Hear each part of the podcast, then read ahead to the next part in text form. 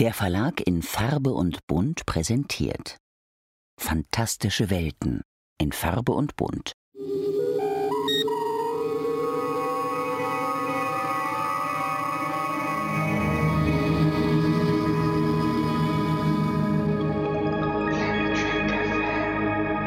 Moin moin und herzlich willkommen zu einer neuen Ausgabe von Planet Trek FM, die ganze Welt von Star Trek mit mir, eurem Björn Sülter. Heute mit der Ausgabe 109 und der Fortsetzung unserer Besprechung der vierten Staffel von Star Trek Discovery.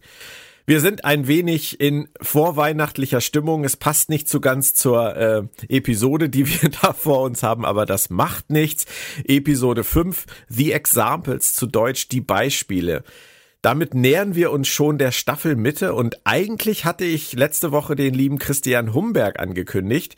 Da machte uns jedoch die Technik in seinem Urlaubsdomizil einen Strich durch die Rechnung. Daher hört ihr Christian im neuen Jahr wieder und heute begrüße ich zu meiner großen Freude zum zweiten Mal schon in dieser Staffel meinen Co-Piloten Moritz Wohlfahrt alias Damok auf dem Ozean. Moin Moritz. Was willst du? Oh, äh, Entschuldigung, das war jetzt klingonisch in Deutsch.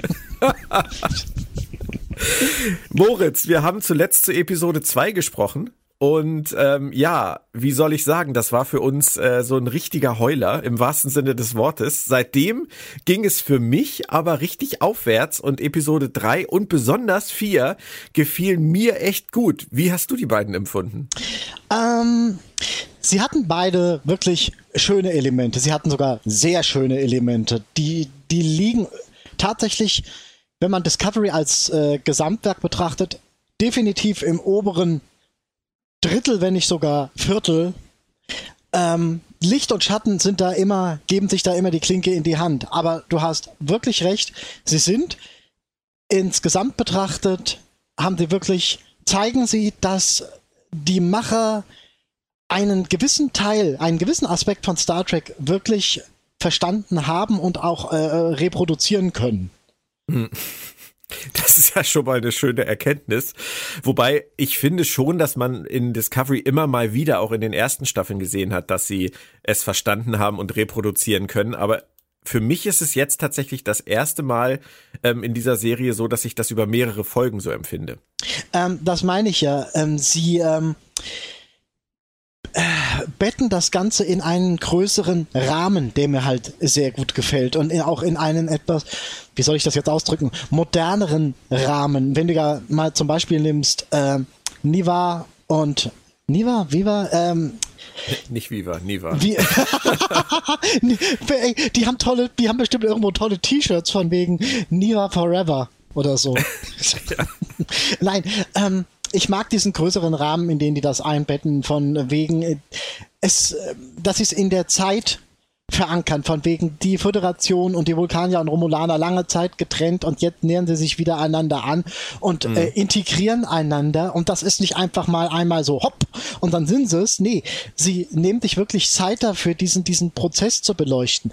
Dass das jetzt vielleicht an dieser Stelle ähm, teilweise etwas, etwas leicht bremswertig, das war Absicht, ähm, äh, durchgezogen wird, kann man als merkwürdig bezeichnen, ja, aber ich finde es trotzdem schön, dass sie es machen.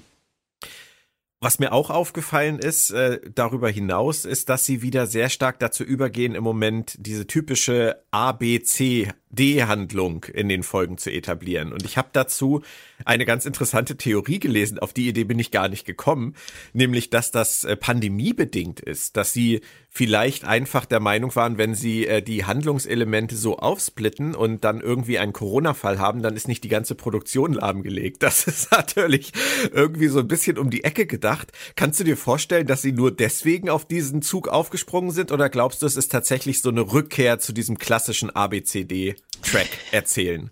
Ähm, ich könnte mir vorstellen, dass es eine Mischung aus beidem ist. Sie hatten es vielleicht vor, dass sie zwei Stränge machen wollten, die, die, die ähm, gleichbedeutend sind und äh, aus Pandemiegründen das Ganze halt nochmal tatsächlich irgendwo verdoppelt haben sogar. Äh, ich mag die Theorie, ich mag die Theorie. Ich hätte es nur schön gefunden oder ich würde es in diesem Fall schön finden, wenn sie das ehrlicherweise von Beginn an so kommuniziert hätten. Ach, ist doch letztendlich egal, äh, weil das was Nee, finde ich nicht, finde ich nicht, weil ähm, vieles dadurch schon, du hast manchmal wirklich den Eindruck, sie wollen an zu vielen Fronten kochen. Ja, das, das stimmt schon, aber ich finde das nicht, ich finde das äh, nicht abträglich der allgemeinen Staffelqualität. Im Gegenteil, ich finde eigentlich diese verschiedenen ähm, Nebenkriegsschauplätze, die sie da aufmachen, finde ich sehr interessant und erinnern mich eigentlich eher daran, was ich eigentlich immer an der Erzählweise von Star Trek oder auch Stargate zum Beispiel mochte. Hatte Stargate äh, äh A- und B-Handlungen? Durchaus. Ja, ich Ja. habe ich jetzt gerade nicht so in Erinnerung. Ich erinnere mich jetzt so mehr oder weniger eher an die ersten Staffeln und, und, und da waren sie ja immer irgendwo und hatten dann ein Problem und das hat eigentlich die ganze Episode dominiert. Aber äh, du, du kannst natürlich Ja, recht haben. davon gab es die meisten, da hast du natürlich recht, aber davon gibt's ja bei Star Trek auch wahnsinnig viele. Also wenn, wenn du jetzt an die Jetzt Classics hier halt, denkst, da, ja, da ja, gab's auch keine Behandlung in der Regel. das fing erst später an. Aber nein, diese, diese Art der Erzählung, diese Art von Science-Fiction-Serie, die sie jetzt ist, Discovery, in den letzten drei Folgen, würde ich mal sagen, halt Folge drei, vier und die heutige fünf, die wir besprechen. Für mich ist die Richtung gut. Ähm, lass mich dich noch mal ganz kurz nach Tilly fragen. Der Abschied von Tilly, kam der für dich unerwartet? Wie war das für dich? Ähm, er, ja, schon. Er kam sehr unerwartet, ähm, weil sie und das machen sie halt auch seit zwei Jahren. Sie kommunizieren nur noch relativ wenig nach außen, was sich in der Besetzung ändert. Sie, sie, sie sagen mal, es kommt irgendwer dazu oder der hat mal ein bisschen mehr äh, äh, Zeit auf dem Bildschirm, aber sie sagen nicht mehr, äh, Reno ist äh, zwei bis drei Folgen dabei oder äh, ähm, die und die hat Probleme und kann nur noch so und so viel dabei sein oder so. Ähm, von daher, ja, Tilly gehörte von Anfang an, mehr, nicht ganz von Anfang, aber Episode 3 schon irgendwo zum, zum absoluten Kernensemble des ganzen Konzepts. Und dass die jetzt einfach so, ich weiß nicht, würdest du tatsächlich sagen, sie ist weg? Oder macht die Nee. jetzt so einen auf Reno? Ja, das denke ich tatsächlich eher. Also ähm, im ersten Moment habe ich halt auch gedacht, huch, das ist ja, das ist ja merkwürdig. Also wie du sagst, halt Tilly gehört halt dazu. Und ähm, auch wenn ich der Meinung war, dass sie sie nicht immer gut eingebunden haben in die Serie in den letzten Jahren, ähm, sie war ja immer, immer dabei, sie hat immer ihr, ihr Spotlight gekriegt und das hat mich jetzt schon überrascht. Aber ich find's total organisch tatsächlich, dass sie das macht. Ich finde auch diese Herleitung, die sie jetzt in der letzten Folge hatten, dass sie sagt, ich wollte das eigentlich immer nur machen, um meine Mutter zu beeindrucken, um meiner Mutter was zu beweisen. Aber das muss ich nicht mehr. Ich muss jetzt etwas tun, was mir etwas bedeutet. Und Moritz, du weißt ja, das ist ja bei mir beruflich halt etwas, was ich total nachvollziehen kann, weil ich nach fast zwei Jahrzehnten ja auch gesagt habe, ich habe jetzt so lange etwas gemacht, von dem ich glaubte, dass es das ist, was ich machen muss. Aber ich mache jetzt halt einfach was anderes, nämlich das, was ich fühle, das, was ich will. Und dass sie das so aufgreifen, auch bei der Sternflotte, dass halt jemand auch diesen Weg, diesen Kommandoweg halt zuerst geht und sagt, Captain ist mein Ziel und dann irgendwann aber feststellt, durch sowas wie mit Osira halt jetzt, das ist es nicht. Ich finde das toll. Ich finde das toll, dass das in Star Trek einfach mal jemand sagt, ich gehe lieber an die Akademie und lehre und helfe jungen Leuten bei ihrem Start in ihre Karriere. Also ich finde, Tilly ist die perfekte Figur dafür. Sie ist auf jeden Fall eine Figur mit äh, ähm, Praxiserfahrung, die sie über zwei, drei Jahre und zwei, drei Extremsituationen gesammelt hat. Und so jemanden äh, in, in, auf einer Akademie zu haben, ist definitiv kein Verlustgeschäft. Nee. Und du hast gerade gefragt, äh, das wollte ich dich eigentlich fragen, was du denkst, was daraus wird mit Tilly. Ähm, du hast mich gefragt. Also ich glaube tatsächlich, sie, sie wird regelmäßig immer mal wieder auftauchen und ähm, die Theorie ist jetzt nicht neu, das kannst du im Internet rauf und runter lesen. Viele denken halt, und ich glaube auch zu Recht, dass sie genauso wie Kovic ähm, irgendwann in einer äh, Academy-Serie auftauchen wird. Ja, ja, klar. Entweder das oder ich könnte mir auch vorstellen, dass sie das jetzt nutzen, um diesen Charakter, ähm, wie man so hässlich sagt, offscreen jetzt eine Frischzellenkur zu verpassen und ähm, also äh, gedanklich, geistig und äh, sie irgendwann in fünf, sechs, sieben Episoden ähm, gereifter zurückkehren zu lassen als mm, ein Stück weit weiterentwickelter Mensch oder Wir haben ja Charakter. im Prinzip, ja, genau, wir haben ja nämlich bei Tilly das Problem, dass ähm, sie im Prinzip in der Serie mit Adira eine Figur eingeführt haben, die genauso wie Tilly ist. Also bei der sie genau die gleichen Knöpfe drücken, sage ich jetzt mal, in ganz vielen Szenen. Mhm. Und ähm, deswegen ist es auch, glaube ich, eine gute Idee gewesen, eine der beiden rauszunehmen. Weil beide zusammen in Folgen funktioniert meiner Meinung nach einfach nicht, weil sie zu ähnlich sind in ihren Reaktionen auf Situationen. Mhm. Und ähm, von daher kannst du recht haben. Vielleicht ist das die, die Generalüberholung für Tilly, um ihr eine Zukunft in Star Trek zu ermöglichen. I don't know. Vielleicht machen sie es tatsächlich so, dass sie ähm, Gibt diese Theorie denn ähm, jetzt breit gefächerter mit der, mit der Akademie-Serie? Naja, äh, Alex Kurtzman hat es mehr als einmal erwähnt. Hm. Und ähm, wir beide äh, würden uns ja auch freuen, wenn Josh Schwartz äh, zum Beispiel beteiligt wäre. Also ich glaube, also ich zumindest war ein Riesenfan von DOC und ähm, wenn das, wenn der mit Stephanie Savage zusammen äh, diese Academy-Serie machen würde, glaube ich, würde da was Gutes bei rauskommen, weil das für mich halt dieser Dawson's Creek-Stil ist, den OC auch hatte. Ähm, glaube, dass das, dass das eine gute Sache wäre. Und die Produzenten kommunizieren das immer wieder, dass das passieren kann, passieren wird, passieren soll. Und das wäre doch jetzt der perfekte Backdoor-Pilot gewesen. Absolut. Äh, glaubst du eigentlich, dass wir die ähm, zwei, drei, vier Kadetten, dass wir die, dass sie da wirklich noch mehr in Backdoor gegangen sind, als wir eigentlich denken und dass das die Hauptfiguren für die Academy-Serie sind? Oder sind die dazu zu unfotogen? Ähm?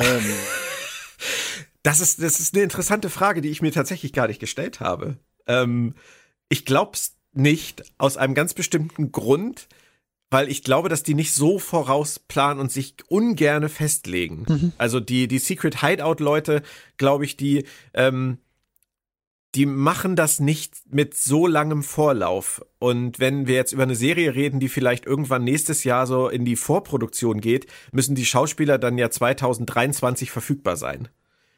Mhm. Das wäre ungünstig, diese vier dann dafür im Auge zu haben. Sie haben ja zum Beispiel auch diesen Short-Track gehabt ähm, mit äh, Pike und dieser jungen Offizierin, von der alle geglaubt haben, dass die dann in äh, Strange New Worlds zur Crew gehören wird. Erinnerst du dich? Logisch, ja, ähm, klar. Ja, ist ja aber nicht so. Also, okay. wo auch jeder, wo auch jeder gedacht hat, das ist, das ist die, das ist der Backdoor-Pilot Strange New Worlds, eine, eine der zukünftigen Brückencrew-Hauptfiguren einzuführen. Tja, sie wollten da doch lieber Uhura haben. ja, die, so arbeiten die bei Secret Hideout, glaube ich. Ja, kann schon nicht. Sein. Aber Lass es uns, lass es uns beobachten. Weil ähm, ich, äh, weil, lass mich das noch sagen, ähm, na, weil ich es eigentlich schön gefunden hätte. Ich fand diesen, ähm, Aspekt, dass das letztendlich, also dass die zwei Jungs, glaube ich, ähm, aus, aus komplett konträren Schichten, nenne ich es jetzt einfach mal, kamen, die miteinander ihre Probleme haben könnten, äh, was, was die Herkunft angeht, fand ich das A eine total gute Auflösung und B bietet es halt immer noch extremst viel Auseinandersetzungspotenzial, das man in, in so einer Academy-Serie ausschöpfen könnte. Ja, klar. Wobei sie natürlich jetzt äh, in Discovery schon relativ viel davon ähm, den, rausgenommen haben. Also durch das, was Tilly gemacht hat, äh, sind die sicher jetzt schon näher gekommen, zusammengewachsen, Weiß ich nicht. Du kannst die, du kannst die beide immer noch in Situationen äh, verfrachten, in denen sie die Seite des jeweils anderen lernen müssen, nachvollziehen zu können. Das geht immer noch. Ja, natürlich, klar. Sowas werden sie auch machen müssen. Also wenn die eine, so eine richtige Teenie Academy College High School Serie machen wollen mit Star Trek, dann müssen sie dann natürlich auch die Klischeekiste von Star Trek Spezies bemühen, um da irgendwas gegeneinander aufzuwiegeln. Äh, nicht nur klar. das, nicht nur das, sie machen, sie haben eigentlich wirklich so viel vom Grundkonzept ähm, uns wissen lassen, aufgedeckt, ähm, angesprochen, von wegen, das sind Leute, die nie mit anderen Spezies in Kontakt geraten sind mitunter. Die müssen das lernen, die können das lernen. Wir haben die Hoffnung, dass sie es lernen.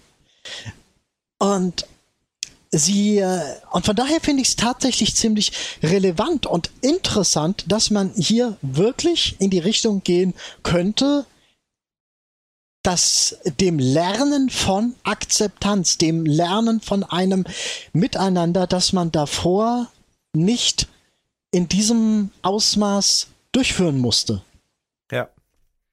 Stimmt. Hast du, hast du absolut recht. Ist dir eigentlich aufgefallen, dass wir in dieser Zukunft die Klingonen noch gar nicht gesehen haben? Ist dir eigentlich aufgefallen, dass wir in der Zukunft, ähm, was weiß ich, wie 100, also was, was ist Ja, aus dem die- Borg die geworden? Und, ja, schon Ja, klar, aber ich weiß, was du meinst. Ne? Die Klingonen, die sind ja nun immer, immer und überall. Ne? Das Böse ist immer und überall. Hm. Aber die Klingonen, also das finde ich jetzt schon erstaunlich. Äh, Weil, weil ich dachte gerade so einen jungen, Kling, einen jungen, ungeschliffenen Klingon an der Akademie müssten wir eigentlich auch haben. So bin ich gerade drauf gekommen. Also mich würde schon interessieren, was aus dem klingonischen Imperium geworden ist. wollen sie, glaube ich, nicht. Ähm, ich glaube, ihnen ist bewusst, dass sie anfänglich mit den Klingonen ziemliches Schindluder getrieben haben und das auch nicht so perfekt astrein ausformuliert haben, wie sie es angekündigt haben. Ich glaube, sie drücken sich da ein bisschen vor.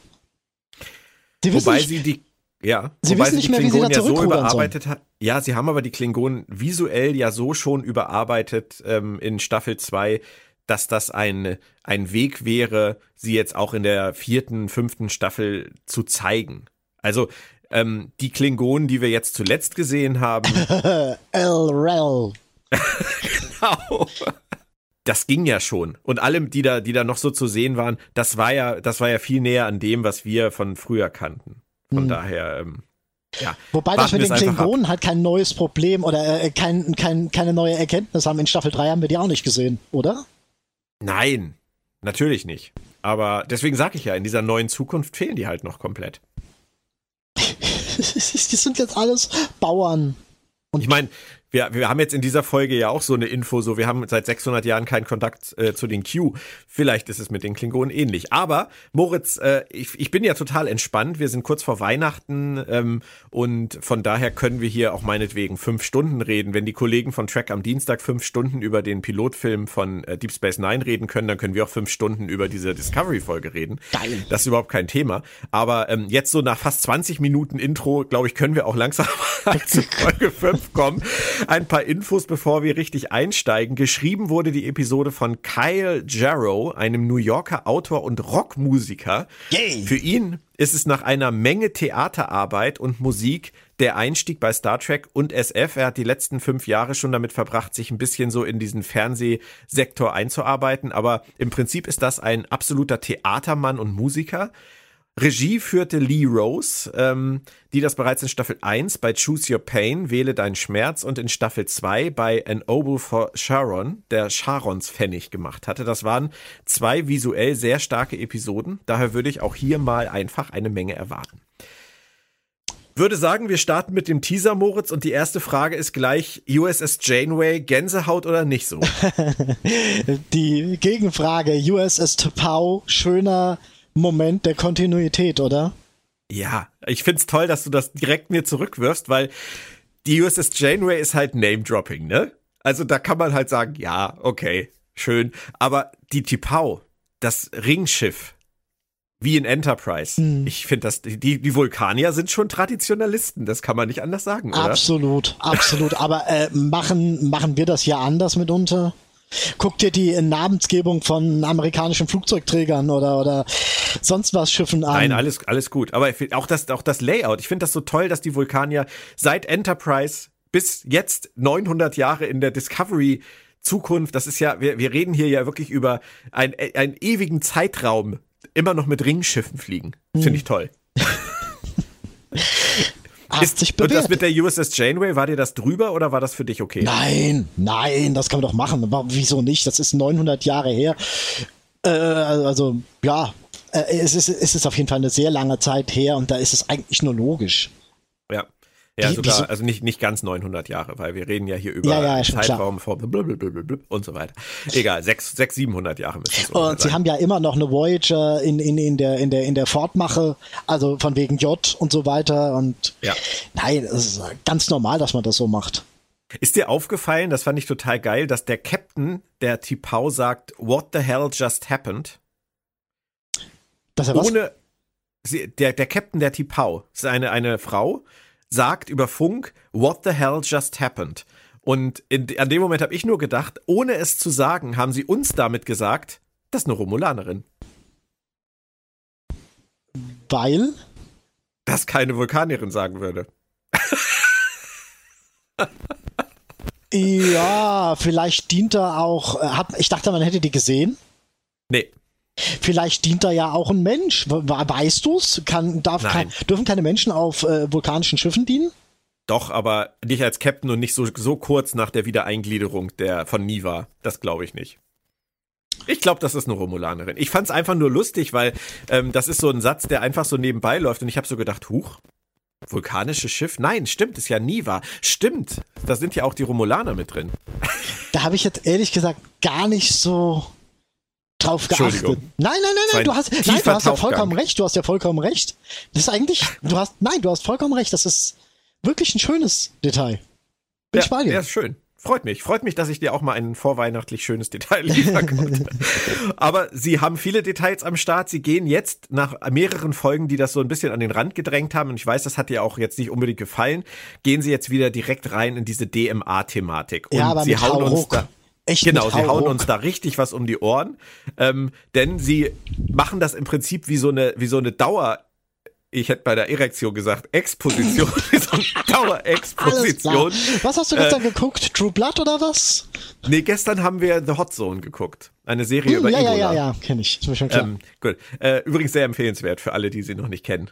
Ähm, die DMA, erfahren wir, bewegt sich auf eine Weise, dass sie nicht natürlich sein kann. Und ich glaube, in diesem Moment haben viele Fans lange Gesichter gemacht. Wie ging dir das? Du hast dir doch bestimmt auch gewünscht, dass es das Natürliches ist, oder? Ähm, ich Nee, ich habe mir eher gewünscht, dass sie diese Erkenntnis als Höhepunkt einer Episode präsentieren und nicht als Plop, jetzt wissen wir's. Ja. Wir haben davor zwei Episoden lang bezüglich äh, MDMA rumgeeiert und, und äh, das könnte das sein und lass uns mal das testen und hier und äh, letztendlich brauchte es nur zwei Minuten. Oh, jetzt wissen wir es. Ja. Brauchten sie jetzt halt, um weiterzumachen, aber ähm, damit ist halt auch klar, es ist, also es gibt eigentlich zwei Möglichkeiten und ich würde gerne mal von dir wissen, welche, welche du favorisieren würdest. Entweder ist es halt der, der typische Big Bad, der am Steuer sitzt und sich den Schnurrbart zwirbelt, oder es ist irgendwas Uraltes, was auf Autopilot durchs All hüpft. Was würde dir besser gefallen? zweiteres, weil, mhm. wenn du jetzt schon mit Big Bad anfängst, ich glaube, wir haben den Big Bad in dieser Episode schon vorgestellt bekommen. Uh. da kommen wir noch zu. Also von daher definitiv deine zweite Variante. Lege ich okay. meine Hand ja, für. Das würde ich auch sagen. Ich meine auch, dass Alex Kurtzman, gut, man kann Alex Kurtzman nicht alles glauben. Wir denken an Khan. Aber ähm, Alex Kurtzman hat ja gesagt, es gibt keinen Big Bad als Person in dieser Staffel. Also nicht hint, hinter dieser, äh, hinter diesem Staffelthema gibt es keinen Big Bad. Okay. Und von, so habe ich ihn verstanden und das würde ich jetzt einfach mal so nehmen.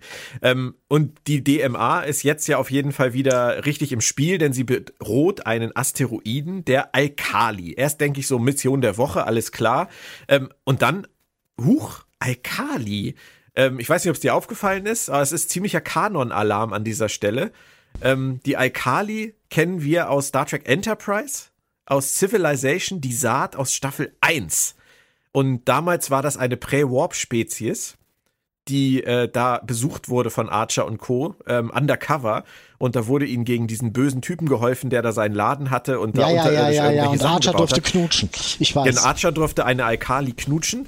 Und ich finde das, weißt du, das ist irgendwie, es ist nur so was ganz Kleines, aber einfach jetzt zu wissen, dass die Alkali seit damals sich halt so weiterentwickelt haben, dass sie jetzt halt eine, eine Warp-Spezies sind, die mitspielt im Konzert der Großen, so durch die Hintertür einfach reingebracht, finde ich cool.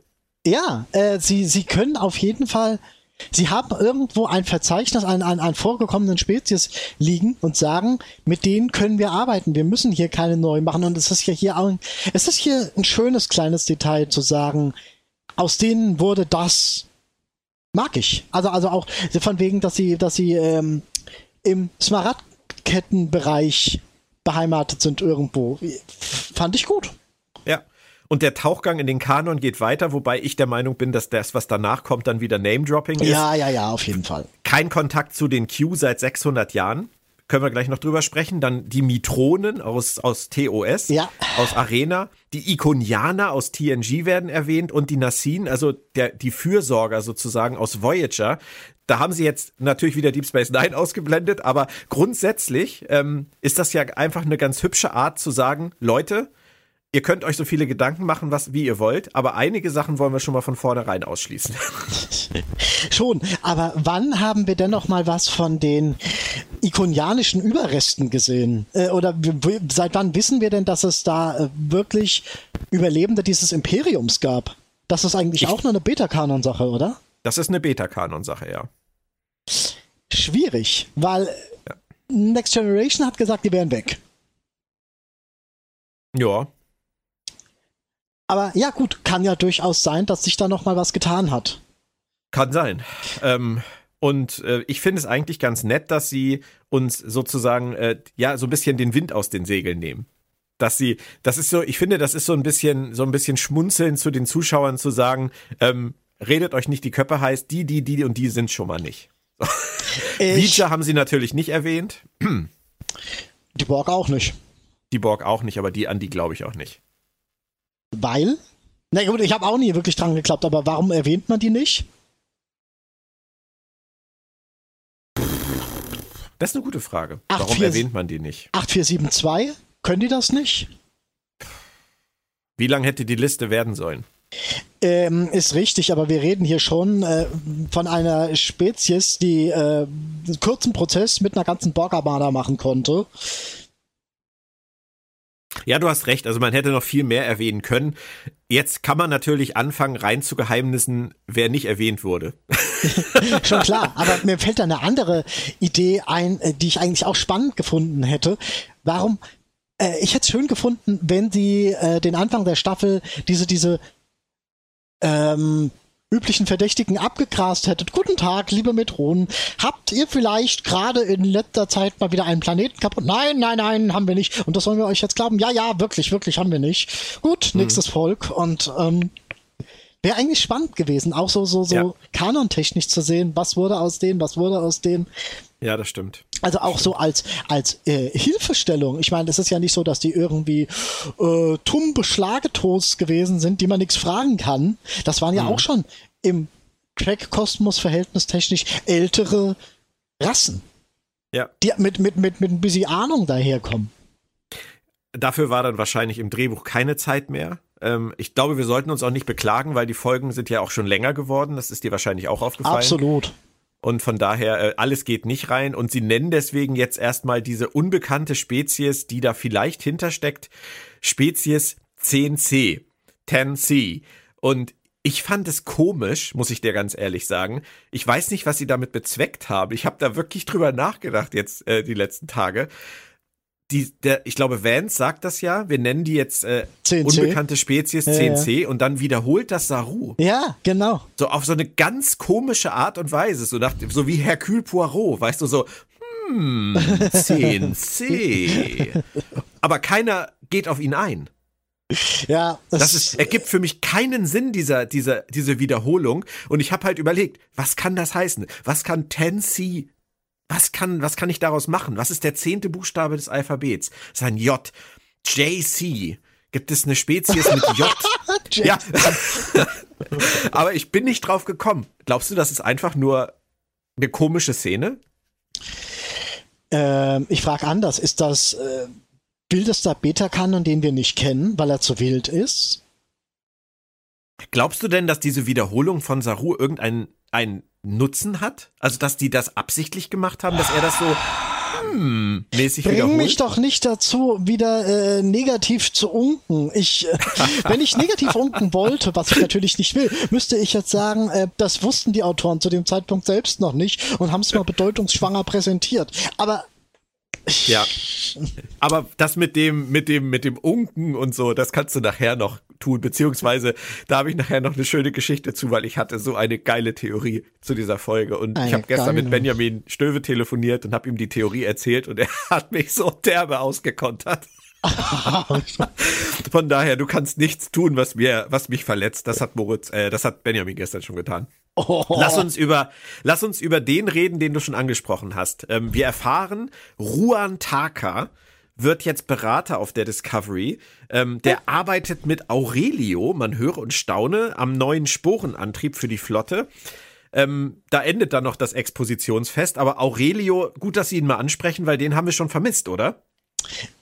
Ja, seitdem er da irgendwie mal äh, so, so, so, so, so plötzlich weggefrühstückt wurde in, in der Verhandlung, ja, klar.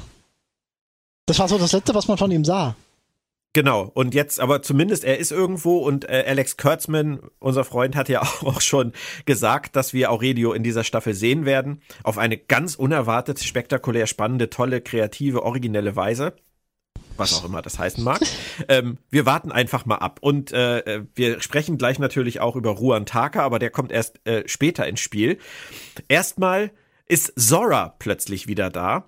Und äh, endlich wird sie auch mal nach den Sphärendaten gefragt. Also da habe ich ja schon seit einigen Folgen drauf gewartet, dass mal irgendjemand Zora nach den Sphärendaten fragt. Die aber auch nicht helfen. Das frühstücken sie jetzt auch äh, ziemlich ab. Und Zora ist auch nur ganz kurz hier im Spiel. Und ich möchte da auch später drüber reden. Ich möchte erstmal nach den Vorspann springen. Oh Gott, wir sind erst nach dem Vorspann. Die normale Evakuierung dieses Asteroiden ist nicht alles. Es gibt noch ein Gefängnis mit Verbrechern. Und die Regierung, der Magistrat, ähm, der sagt, die lassen wir einfach da, das ist effektive Bestrafung, das sind die Exempel. Ähm, wie stehst du grundsätzlich zu dieser effektiven Bestrafungsmethode, Abschreckungsmethode, die ähm, die Alkali da vornehmen? Das äh, steht bei mir einfach unter dem Punkt andere Völker, andere Sitten. Ja. Das machen schön. die halt mhm. so. Das machen die halt so. Müssen wir nicht genau. mögen, aber machen die halt so. Wichtiger Punkt, kommen wir gleich drauf. Oh Gott, jetzt wird die Liste langsam sehr lang. ähm, und Burnham und Book übernehmen das dann äh, in bester 80er Jahre Buddy-TV-Serienmanier, würde ich mal sagen. Ähm, Saru hat derweil die Brücke und Reese meldet sich freiwillig, die Evakuierung zu leiten. Und ich habe mich an der Stelle nur gefragt, warum würde ihn sonst keiner fragen? Das ist irgendwie, weißt du, ja, Burnham sagt, stellen Sie ein Team zusammen und dann kommt er aus der Ecke und sagt, äh, kann ich bitte, kann ich bitte, kann ich bitte. Das ist irgendwie so, als, so als wenn er Angst hätte, dass er sonst auf der Brücke bleiben muss. Äh, er hat einfach Angst, dass er wieder vergessen wird. bitte vergesst ich, mich nicht. Fand's, das, ich fand es an der Stelle irgendwie ungewöhnlich. Hm, es ist auch nicht ungewöhnlicher als der, als, als äh, Bryce fünf Minuten des Ruhmes mit dem Surfen. Ja, du hast recht. War auch von mir nur Spaß. Ich finde es ja gut, dass auch Reese äh, mal was zu tun bekommt. Habe ich an dem Punkt gedacht. habe ich gedacht. Und habe gedacht, äh, ja, die große, e, die große Evakuierung, die, die kriegt er jetzt als Haupthandlung oder als zumindest Nö, Teilhandlung. Als äh, äh, Erwähnung. Es ist ja nicht so, dass wir ihn am, beim Durchführen sehen oder. Ähm nee, eben. Wir sehen ihn nochmal wieder an späterer Stelle, ja, ja, aber aber ja, ein wirklicher aber Strang ist das nicht. Wie auch. Es ist, nee, dazu ist das Ganze zu groß. Das stimmt. Übrigens sind äh, der von dir angesprochene Bryce oder auch Ovo und Detmar wieder nicht zu sehen. Adira und Gray übrigens in dieser auch Folge nicht, auch nicht. nicht. Ja. Ähm, und vorne auf der Brücke sitzt ein Schlörm-Offizier, die man aus Star Trek Beyond kennt. Also ähm, da haben sie jetzt den Christopher hinten stehen statt Bryce. Sie haben diesen Schlörm-Offizier da stehen oder sitzen äh, vorne statt Ovo die, ich weiß nicht so genau, warum sie das machen. Ist das, ist das vielleicht auch pandemiebedingt oder wollen sie einfach ein bisschen davon weg, dass man immer das Gefühl hat, diese Figuren, die auf der Brücke rumsitzen und wenig zu tun haben, ähm, dass wir die nicht so wichtig nehmen, weil wir jetzt sehen, die mischen das durch, wie bei TNG damals, weißt du? Ich denke, das wird es sein. Die, die sehen, ähm, die sind sich bewusst, wenn wir dauernd dasselbe Team da sitzen haben, fragt sich jeder, wer, wer ist das? Also tun wir mal so, dass da ständig Fluktuation herrscht und dann wird auch niemand mehr fragen, wer ist das, wer ist das, wer ist das. Ja. Denken die halt, sich halt. Äh, mir tut's nach wie vor, mir tut's leid um jeden Namen, von, über den man nicht mehr erfährt. Ja. Aber ich denke, ich denke, das ist der Punkt. Und ähm, dann setzt man halt einfach mal so ein No-Name irgendwo hin. Da stellen dann die Fans halt fest, okay, das ist so einer, aber der hat ja auch nichts zu tun. Der hm. oder die oder ja. whatever. Aber ähm, ich finde, ich finde, ich finde es eine schöne Vorlage. Ich, ich würde mir wünschen, ähm, kurzer Überschwenk, Disney macht das momentan mit Star Wars, die geben Star Wars auf dem äh, momentanen Buchsektor wirklich viel Raum äh, dass Autoren da äh, Nebenschauplätze integrieren, kreieren und sonst wie können im Rahmen der Hohen Republik. Mhm. Und ich fände es schön, wenn Paramount das genauso machen würde. Also hm. ich hätte nichts gegen einen ein, ein, ein Roman über einen jungen Reese, der, der, der anfängt an die Sternflottenakademie zu gehen oder, oder sonst irgendwas. Äh, irgendwie in einer Art auszuformulieren. Wäre schön. Und die ganzen Autoren in Amerika, die dürfen das gerne tun. Ja. Also. Absolut. wer sich da berufen fühlt, immer zu. Ähm, es gibt noch, bevor es richtig losgeht mit der Action, gibt's noch eine Stamets Kalber, Kolber-Szene. Der hat es, er hat es wieder getan. Er hat das wieder er getan. Es, er hat es wieder ich, getan. Ich, Trinkspiel, ja. Trinkspiel, wo ist mein Schnaps? Ich versuche, dass du nicht zu viel trinken musst heute. Und äh, ich finde es erstmal schön, dass wir wieder diese Stamets-Kolber-Szene kriegen und spüren natürlich auch an dieser Stelle jetzt schon endgültig, dass Kolber selber derjenige ist, der eigentlich Hilfe braucht, oder? Äh, ja, schon. Sehr. Also, ich meine, wenn ich zu dir sage, darf ich dir einen Tipp geben und du antwortest nein. Lass mal. Machst du ja eigentlich eh immer, aber ähm, das ist. Nee, ich, ich sage, ich sage scheinbar immer ja, nein. genau, ja, nein. Lass mal. Ich finde es gut, dass sie es reingebracht haben, aber es ist schon gerade jetzt am Anfang der Folge, das merken wir jetzt auch beim Besprechen, finde ich, es ist sehr viel Gespringe. Das ist momentan äh, bei Discovery hat sich wieder sehr eingebürgert und deswegen werden wir das gleich auch etwas systematischer machen. Ruan Taka kommt dann endlich wirklich in Fleisch und Blut. Äh, Schauspieler Sean Doyle, ich weiß nicht, ob du ihn kennst, Moritz, aus äh, The Expanse, Aaron Wright. Ähm, da fand ich ihn auch schon ziemlich gut, aber ich finde ihn hier noch viel besser. Und wie der an Bord kommt, diese Musik dazu, der Hinweis auf die Hufe von Saru, ähm, der Typ hinterlässt ja, gleich Eindruck, oder? Ich habe gejubelt, bei den Füßen von Saru habe ich gejubelt. Ja, großartig. Also ich finde, der hat, der hat diesen 60 Sekunden Einführungsauftritt und der ist sofort greifbar interessant. Greifbar interessant, ja, aber auch, findest du eigentlich auch, dass er so ein bisschen in die Lorca-Richtung geht? Auf einer gewissen nee. Ebene? So, nee. äh, was dieses, was dieses Selbstüberzeugungs-Visionsschema angeht? An Lorca habe ich wirklich gar nicht gedacht. Ich verstehe, was du meinst, aber die sind, die sind mir zu unterschiedlich. Aber das ist wieder sehr interessant. Da bin ich vielleicht auch wieder zu sehr abgelenkt von der, von der Optik. Weißt du, weil der ein ganz anderer Typ ist als Lorca. Auch der Sean Doyle ist ein ganz anderer Typ mhm. als, ähm, als der Lorca-Schauspieler. Als. Das. Gell, wir kommen gerade nicht auf den Namen Isaac, Isaac, äh, äh, äh. Jason Isaacs. Ja, genau, genau. Ähm, deswegen glaube ich, das ist, das ist halt dieses, dieses typische, du, ich, ich sehe halt zwei völlig unterschiedliche Männer und deswegen würde ich auf sowas gar nicht kommen. Du, du wertest mehr nach dem, was sie rüberbringen. Kann sein. Ja.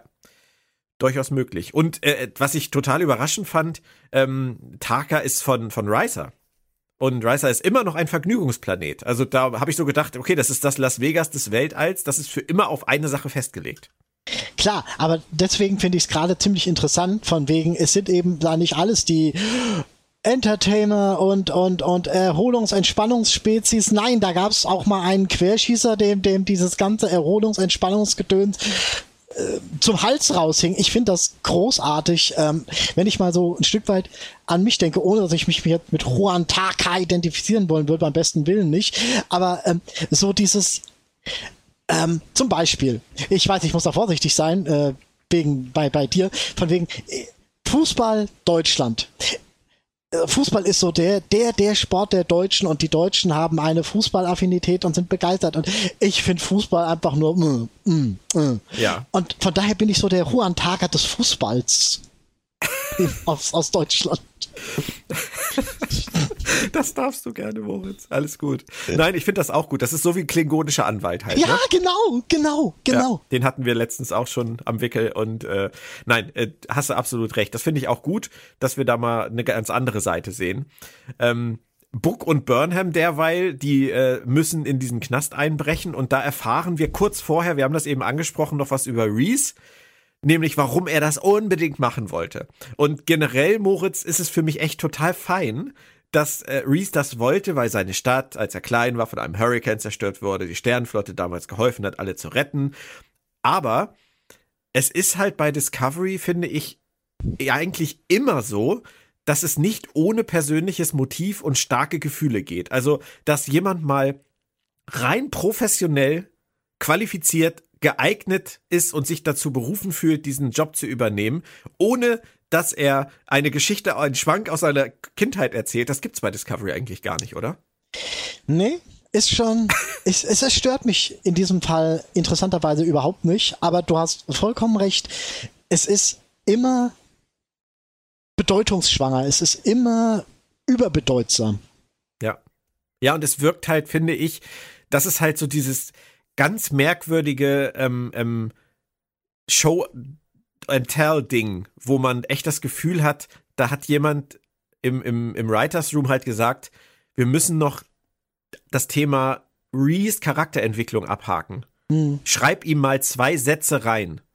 Aber das ist so expositionsmäßig, dieses, dieses Reingeschreibe, weil das ist ja, er, im Prinzip liest er ja wie irgendwas aus seinem Lebenslauf vor. Das ist ja, wir erfahren das ja überhaupt nicht organisch, was da mhm. passiert ist. Das hätte halt, ähm, ohne es beweihräuchernd meinen zu wollen, das hätte Old Track, Old Track hätte Reese in dieser Episode die Schlüsselrolle gegeben mit seiner Rettung und hätte da, keine Ahnung, äh, entweder durch einen Reflexionsdialog äh, das Ganze aufgerollt oder durch Rückblenden, wenn man modern sein will oder so und hätten die, die, die, den ganzen Rest von wegen äh, DMA, Erkenntnisse und so weiter an den Rand gesetzt und hätten das als eine Charakterepisode für Reese konzipiert.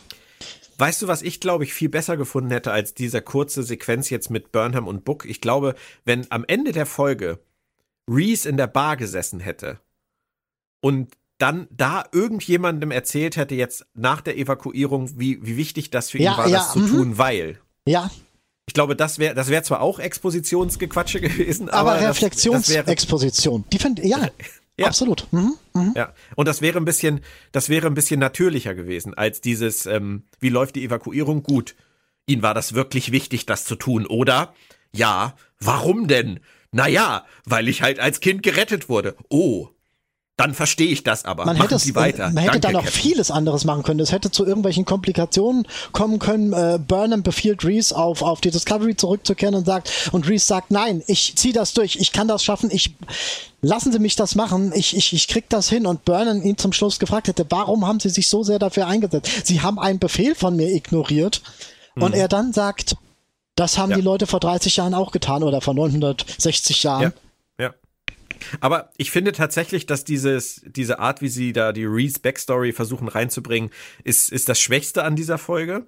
Ähm, aber ist es mir letztendlich auch egal. Also es ist so eine Randbetrachtung. Es ist eine Randnotiz. Ist schön, dass sie sie drin haben. Es ist ein bisschen äh, gekünstelt, äh, reingedreht, aber besser als nichts. Ich sage, in diesem Bereich wirklich ist es besser, als es gar nicht zu machen. Ja. Wie gefällt dir denn unser Buddy-Movie-Duo? Burnham und Book. Also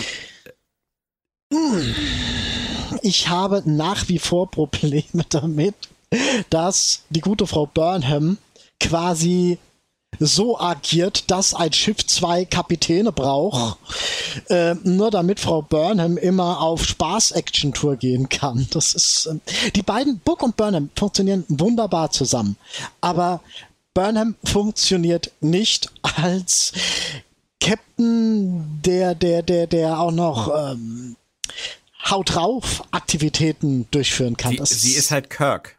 Ja, aber Kirk nur war das, nur, vor 60 genau, nur, Jahren. Ich weiß, sie ist Kirk und sie hat halt den Vorteil, dass sie ähm, jemanden auf der Brücke hat, der da bleibt. Weil Saru ist ja nun definitiv kein Außenmissions-Heini. Ist er nicht. Der, und deswegen hat sie halt im Prinzip, im Prinzip ist er ihr Backup-Captain, wenn sie halt auf, auf große Action-Tour geht. Und das ist ein Luxus, den kann sich kaum ein Captain leisten. Ja, absolut. Und äh, die Situation kann sich das im Prinzip vielleicht sogar auch nicht leisten. Die Föderation ist immer noch im Aufbau. Die Föderation braucht im Prinzip. Hm?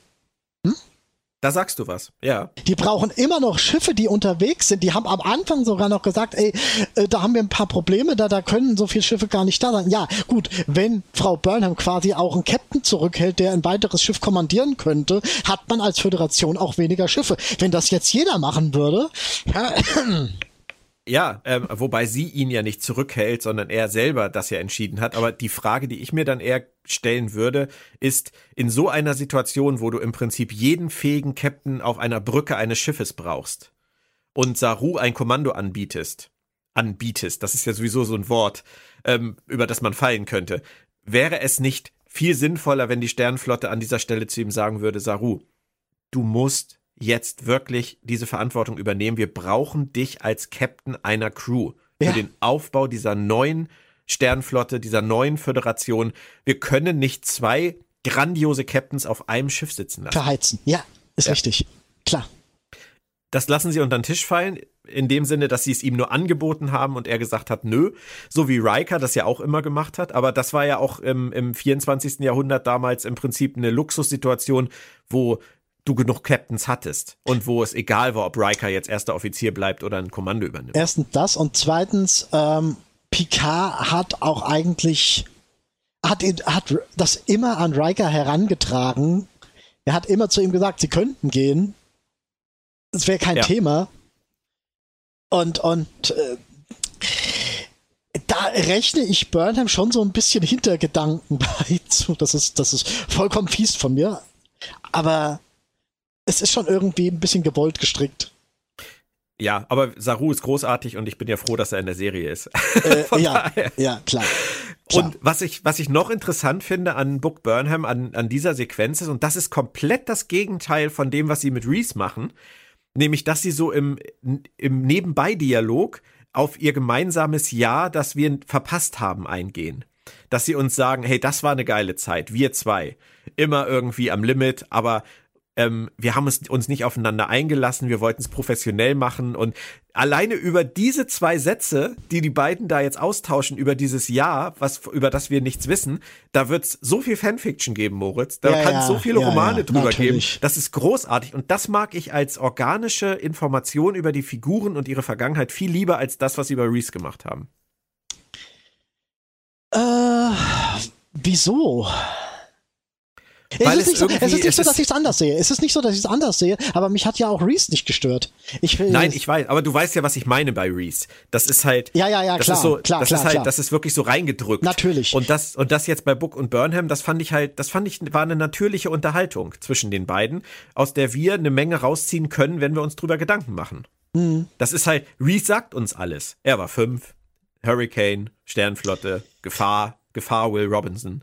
Und ähm, das hat, prägt er sein ganzes Leben mit rum. Die Geschichte ist eigentlich auserzählt. Also die Reese Hurricane Geschichte, die hat er so durchgefrühstückt, dass wir jetzt das ganze Thema innerhalb von zwei Sätzen eigentlich abgefrühstückt haben. Mhm.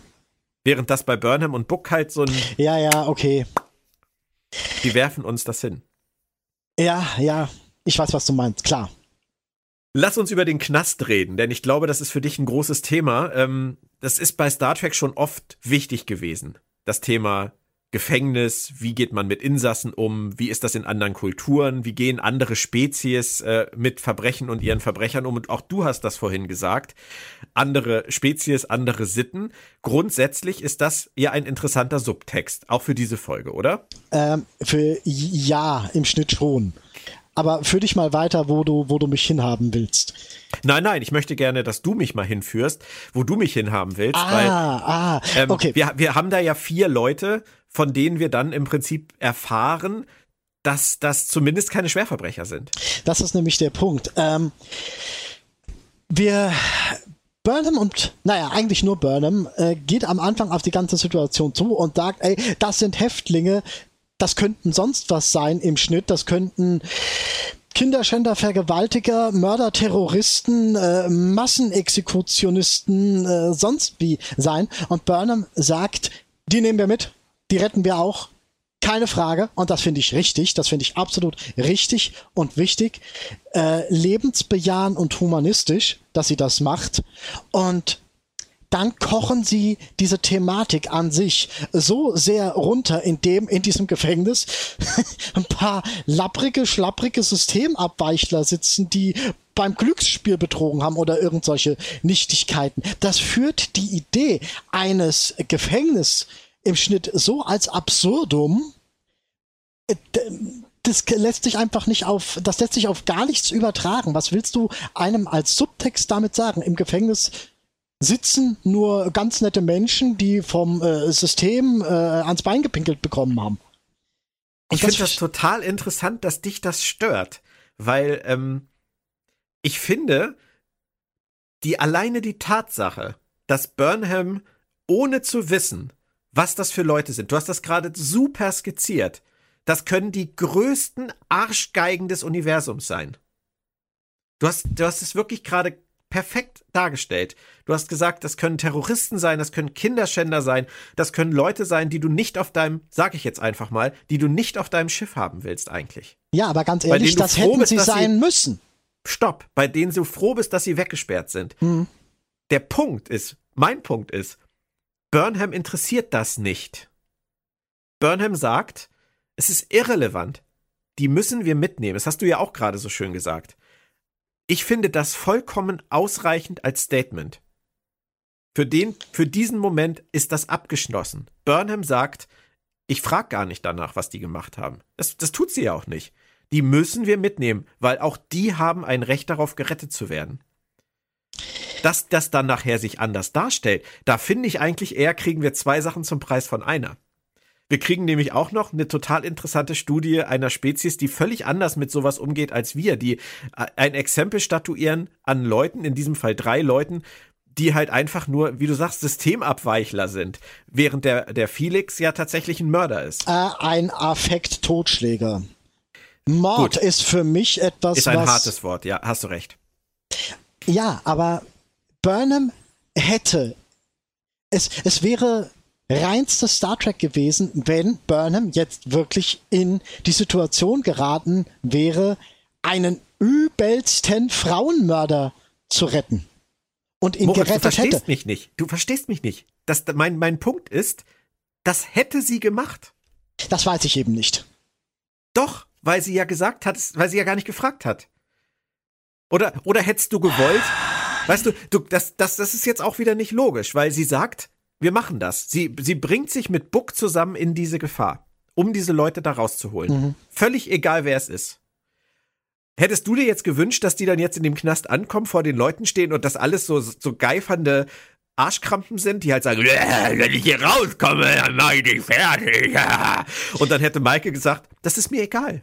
Das ist mir egal, wie, wie furchtbar du bist. Ich rette dich trotzdem. Das wäre doch, das wäre doch nur das gleiche nochmal in grün gewesen.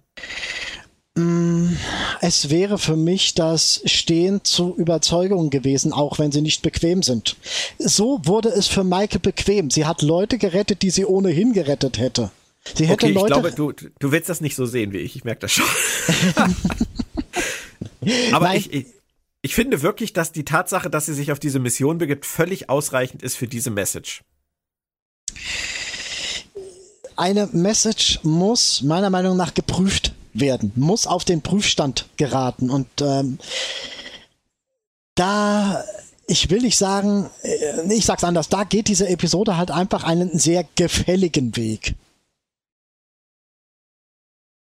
Das kann man sich fragen. Also bei den dreien ist es natürlich so, als sie erfährt, gut, beim Tongo betrogen, die kann sie halt wirklich gut mitnehmen. Da braucht sie sich jetzt keine großen Sorgen machen. Sie machen sich dann bei Felix wieder ein bisschen schwieriger, ähm, da wäre für mich eigentlich eher interessant, wie du dazu stehst, weil ich bin mir nicht so ganz sicher, was uns das mit Felix sagen soll. Der hat, du hast das richtig gesagt, der hat im Affekt jemanden getötet.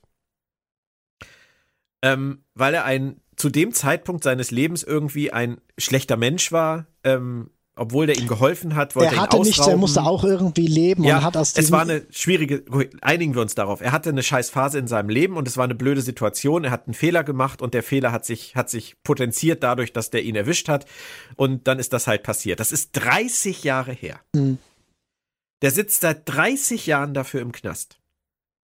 und ist trotzdem, und das finde ich ist ein Punkt, über den man reden sollte, Felix ist trotzdem nach 30 Jahren im Knast bei einer Sache, wo er nicht kaltblütig irgendwo hingegangen ist, um jemanden zu ermorden, sondern bei einer Sache, die scheiße gelaufen ist, ist er selber immer noch der Meinung, dass seine Strafe, seine angemessene Strafe nach 30 Jahren Haft der Tod durch diese Anomalie ist.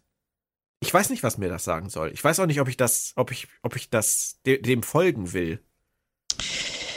Er verzeiht sich einfach nicht. Er kann sich nicht selbst vergeben, was er getan hat. Er hat ja nicht nur jemanden umgebracht, er hat auch ähm, die Familie quasi zerstört. Dass das, ähm, er kann es sich nicht verzeihen und empfindet dieses diese Buße für sich als gerechtfertigt. Und das ist, und das finde ich wiederum schön, es ist dieses Akzeptieren von Selbstbestimmung oder selbstbestimmtem Handel. Ich ähm, mag diese Szene, weil ich beide Seiten verstehen kann, diese, diese, diese äh, vorletzte Schlussszene.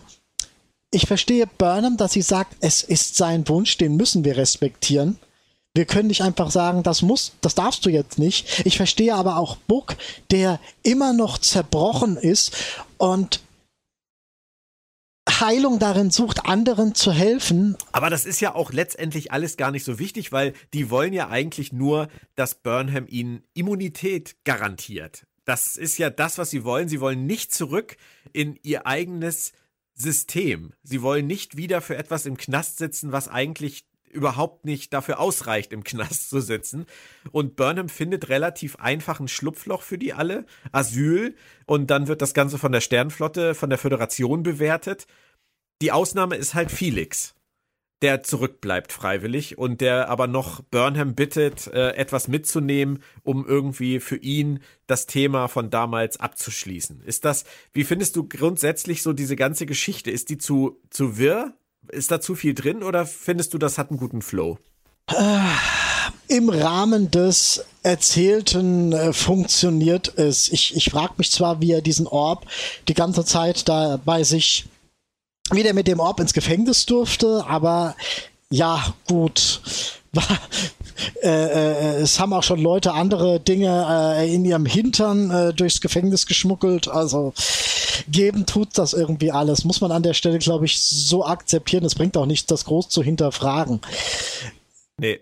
Ähm, der Konflikt mit Book, also dieser Burnham-Book-Konflikt, äh, wir lassen ihn hier, nein, wir müssen ihn mitnehmen. Ich fand den ein bisschen konstruiert. Mm, ich gar nicht, weil ich in diesem Moment beide Parteien absolut verstehen konnte. Ich konnte Burnham verstehen im Sinne von, ähm, es ist seine selbstgewählte, selbstbestimmte Entscheidung, äh, die, die ja. für ihn tragend ist und Book als jemand, der sein ganzes Volk verloren hat und der darauf angewiesen ist, Leuten zu helfen, um selbst zu heilen, der kann das eben gar nicht.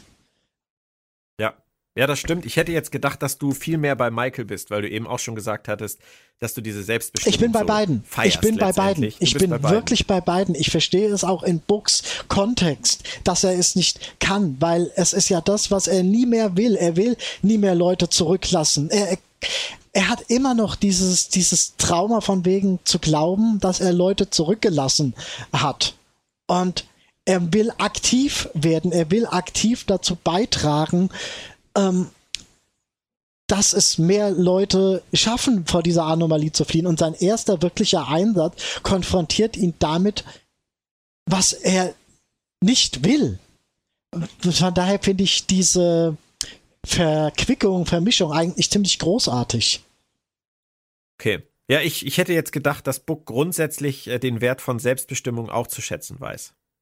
Grundsätzlich schon, aber, aber durch sein äh, durch sein Trauma eben momentan. Ja. Er will ihn auch gar nicht, und das muss man auch, so ehrlich muss man auch sein. Er will ihn nicht für ihn retten, er will ihn im Schnitt für sich retten. Es geht ihm mehr um um sein eigenes Trauma, was ja ein Stück weit auch legitim ist. Ja, das ist, wir hatten das ja schon mal thematisiert in Folge 2. Es ist das Schiff der Traumatisierten. Mhm. Und jeder versucht irgendwie nur sein eigenes Trauma zu, zu verarbeiten. Ja, klar. Ähm, aber aber ja. es hat eine schöne Parallele zu ähm, Korber. Weil. Korber, das stimmt. Es ist ja. Da kommen, da kommen. Okay, dann kommen wir da noch. Nein, ich sei nicht okay, so. Okay. Michael nimmt erstmal diesen Lalogi-Orb mit und wir erfahren, wie die Familie heißt und dann trifft die DMA den Asteroiden und Felix äh, stirbt. Ähm, eine sehr intensive Betrachtung einer Gastfigur in einer Folge, in der es auch eine andere sehr starke Gastfigur gibt. Ich finde es fast ein bisschen schade, weil ich fand Felix tatsächlich interessant. Ich musste ein bisschen an äh, Suda denken bei Voyager. Ich hätte es gar nicht schlecht gefunden, dass wir, wenn wir uns weiter mit Felix befasst hätten. Ähm, er hätte auch wirklich gut zu Book gepasst.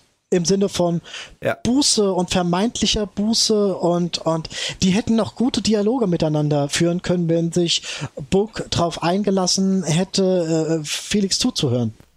Wäre schön gewesen. Aber das hat man ja oft ja. Mit, mit Gastfiguren, wo man sagt, die hätten für die Hauptcharaktere noch spannend sein können in der Auseinandersetzung. Gibt's ja oft.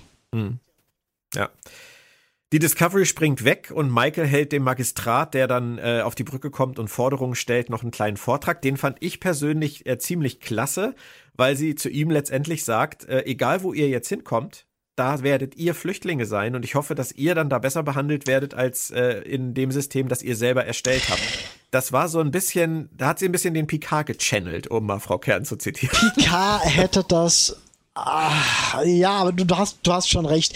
Ich fand es nicht ganz so klasse, weil ähm, sie eben mit dem Argument kommt, ihre Kolonie gibt's nicht mehr, was eigentlich totaler Quatsch ist. Äh, die Kolonie gibt es sehr wohl noch, weil eine Kolonie im Prinzip nicht aus äh, dem Planeten besteht, auf dem man ist, sondern aus der Gesellschaft. Und die Gesellschaft, die tummelt sich gerade fröhlich im Frachtraum. Ja, Von daher. Sie hat den, sie hat den Mikrokosmos äh, als, als Argument gewählt, da hast du schon recht. Aber grundsätzlich hat sie ja nicht Unrecht. Man sollte sich immer fragen, wie man Menschen behandelt oder wie man andere behandelt und sich dann fragen, wie möchte man selbst behandelt werden. Mag schon sein, aber ähm, du kannst auch nicht und das hat man eben auch schon in vielen Star Trek-Episoden gesehen. Du kannst nicht anderen Völkern vorschreiben, wie sie ihr, ihr Verbrecherproblem handhabt. Nee, das stimmt. Man, das Einzige, was Burnham machen kann, ist halt zu sagen, jetzt machen wir es nach dieser Aktion, jetzt nach dieser Rettung, machen wir es jetzt erstmal nach unseren Regeln. Ja, solange sie gerettet sind. Ähm, und das Asyl anbieten ist ja vollkommen legitim und guter Punkt. Äh, ich fragte mich zwar, wieso muss sie das noch groß nachlesen? Ich finde, es gehört zu den äh, Aufgaben eines Captains, sich mit sowas im Rahmen seines Kapitänsseins mal auseinanderzusetzen, äh, wie das so ablaufen könnte. Es kann ja durchaus sein, dass einer um die Ecke kommt und Asyl will. Ja, vielleicht musste sie es nachlesen, wie es jetzt 900 Jahre später gehandhabt wird. Ja, äh, wieso? Das, Konnte sie noch nicht alles ähm, nacharbeiten. Ähm, in drei Monaten, wo sie die Föderation wieder aufbauen, da verbringt man eben nicht nur Zeit damit, Silizium rumzuschippern und äh, von Klippen zu springen und äh, Vogelfiechern auszuweichen. Also. Sie schon. ja, ja, schon, schon ja. klar. Springen wir mal zu Stamets rüber, der endlich was zu tun kriegt in dieser Staffel. Der hat nicht so viel Spaß mit Taka. Wir haben dafür im, umso mehr Spaß mit Taka, finde ich. Erstmal baut er die DMA aus Kartoffelpüree mit Erbse nach. Ähm, das war volle Kanne Richard Dreyfuss in Unheimliche Begegnung der dritten Art, oder? Musstest du da auch dran denken? Ähm, nee, tatsächlich gar nicht. Aber ich kenne den Film auch nicht. Ach Gott, Moritz, das, das ist ja jetzt ein Heuler, du. ich hole ihn mal nach. Auf, Wo liegt der? Auf jeden Fall sehr, kann man auch gut über Weihnachten Wo liegt der? Netflix, Amazon, liegt der irgendwo? Weißt du jetzt nicht. Keine Ahnung. Nein, ei, ei, ei, gerade nicht auf der Pfanne für dich. Aber auf jeden Fall sehr anschaulich von Taka. Und dann kommt seine Theorie. Ähm, diese Anomalie bewegt sich durch die Raumzeit durch irgendwen. Was sagst du dazu? An was hast du da so gedacht? Naja, mein guten Freund Nagilum natürlich und ähm, ja, gut. Kann, kann immer noch einiges sein. Es ist immer noch einiges. Ja, möglich. ja, nein, klar. Äh, ich habe da so meine eigene Theorie. Aber wie gesagt. Willst du mir die erzählen? das wird irgendwas sein, was nicht mehr lebt. Du hast das eigentlich am Anfang schon gesagt. Das Ding ist auf so, Autopilot okay. und weil das mal irgendwem gehört hat und die sind nicht mehr da, das ist irgendein wir müssen, Überbleibsel. Ja, wir müssen, wir müssen da nachher noch drüber sprechen bei der letzten Szene der, der Folge. Okay. Ich werde da noch mal drauf zurückkommen. Aha, okay. Er will das Ding jetzt ja in klein nachbauen. Okay, habe ich so gedacht. Interessant. Dann kommt noch eine Hommage, nämlich zu der Weiße Hai, we're going to need a bigger room, sagte Brody damals auch sinngemäß. Und es ist wieder Richard Dreyfuss und es ist wieder Steven Spielberg. Also so viel Spielberg kennen wir eigentlich sonst nur aus Dawson's Creek. Äh, schon und ich muss tatsächlich sagen, ähm, auch wenn es mir nicht aufgefallen ist, so mag ich Hommage. So mag ich, weil es äh, Ja. sehr unaufdringlich ist. Kennst du, ähm, ähm, ähm, es gibt, um mal ein bisschen abzuschweifen, weil es so viel Spaß macht, kennst du, hast du Angel gesehen? Irgend Die Ja, Serie ja, ja. Angel. Irgendwann, irgendwann gibt es so eine auch, Wüste. Ich, ich habe nicht mal Buffy komplett gesehen. Okay. Oh, oh, oh. Du als, als Coming of Uh. Age, ähm, Dings da muss man eigentlich gesehen haben. Ähm, naja, irgendwann gibt es eine lustige Autopsie-Szene, so eine, so eine wirre Traumszene, wo, wo Angel aufgeschnitten wird und äh, eine von seinen Sidekicks wühlt da in ihm rum und äh, zieht plötzlich ein Nummernschild raus und sagt, aha, muss den Golfsturm runtergetrieben sein.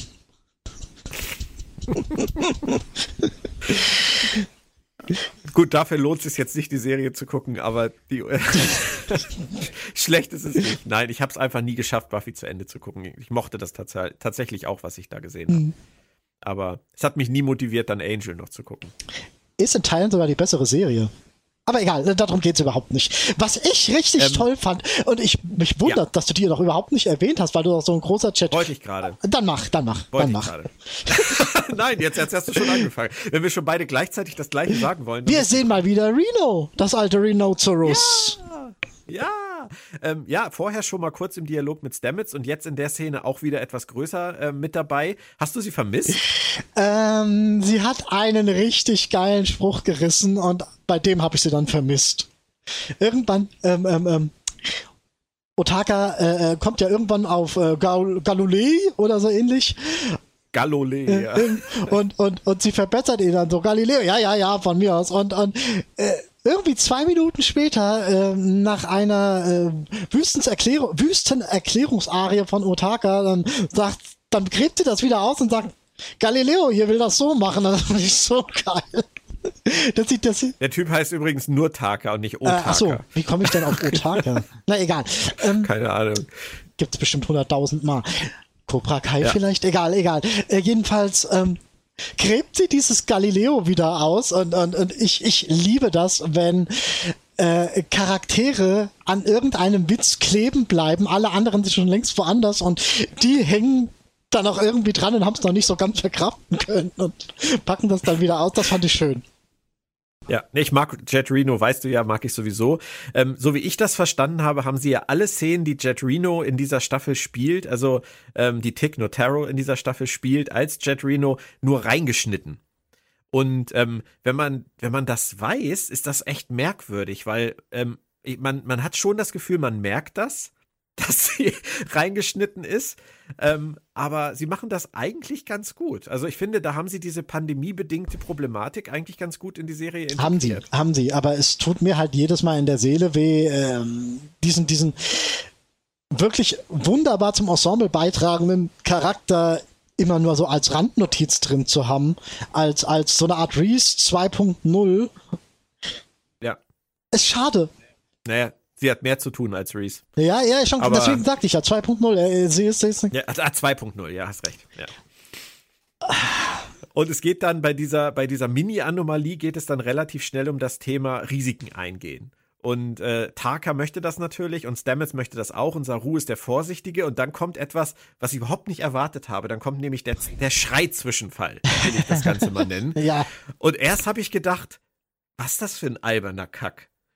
Aber als dann Saru das wirklich macht und dann sagt, es hat eigentlich wirklich Ja, ja, getan, ja. habe ich gedacht, das, das, wie großartig ist diese Ja, Szene? absolut, absolut. Vor allem, und das finde ich halt schön, weil ähm, wir erinnern uns äh, an die eingegrimmten Hände und das arme Schwert, was auf den Boden fallen muss.